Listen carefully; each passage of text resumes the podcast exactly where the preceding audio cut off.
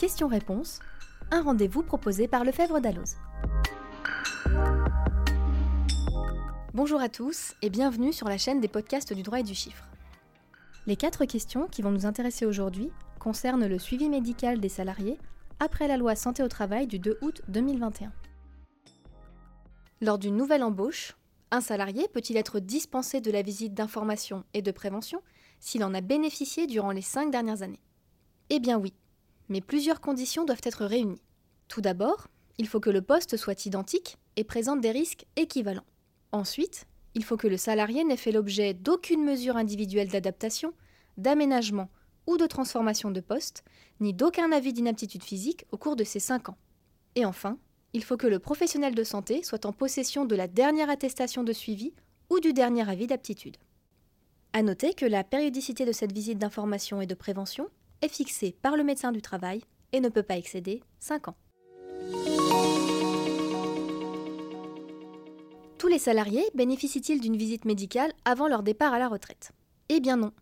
Seuls les salariés ayant été exposés à des risques professionnels au cours de leur carrière et ayant bénéficié à ce titre d'un suivi médical renforcé bénéficient, avant leur départ à la retraite, d'une visite dite post-professionnelle. L'employeur, ou à défaut le salarié, saisit le service de santé au travail. Celui-ci organise la visite médicale si le salarié remplit les conditions requises.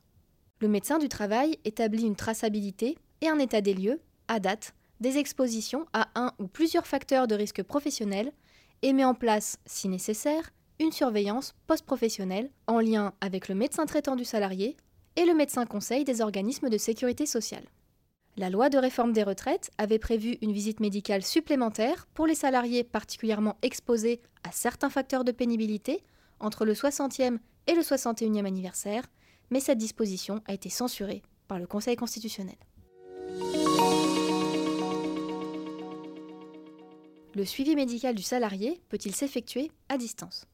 En effet, bien que les examens soient en principe pratiqués dans les locaux prévus à cet effet, le suivi médical du salarié peut s'effectuer à distance, notamment en vidéo, dans le respect de la confidentialité des échanges et bien entendu sous réserve du consentement préalable du salarié. Précisons néanmoins que si une consultation physique est nécessaire, ou si le salarié refuse l'examen à distance, une nouvelle visite est programmée dans les délais prévus par le Code du travail.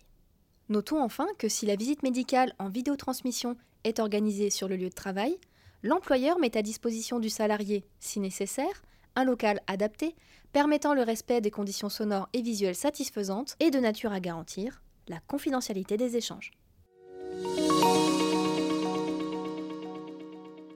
Si l'employeur ou le salarié est en désaccord avec l'avis du médecin du travail et souhaite le contester, dans quel délai doit-il agir? L'employeur ou le salarié peut en effet exercer un recours contre les avis, propositions, conclusions écrites ou indications émis par le médecin du travail devant le conseil de prud'homme dans un délai de 15 jours à compter de leur notification. Ce délai s'entend de la réception de l'avis médical ou de sa remise en main propre contre émargement ou récépissé. En pratique, l'employeur en informe le médecin du travail qui n'est pas parti au litige. Les modalités de ce recours et ce délai sont mentionnées sur les avis et mesures émis par le médecin du travail. Une fois le délai de 15 jours écoulé, plus aucune contestation n'est recevable, qu'elle porte sur les éléments médicaux ou sur le non-respect de la procédure par le médecin du travail. Et si vous souhaitez en savoir plus sur ce sujet, consultez le Memento Social 2023, disponible sur la boutique des éditions Francis Lefebvre. A très bientôt pour un nouveau question-réponse. Au son, Jérémy Martin. Au montage, Angeline Doudou.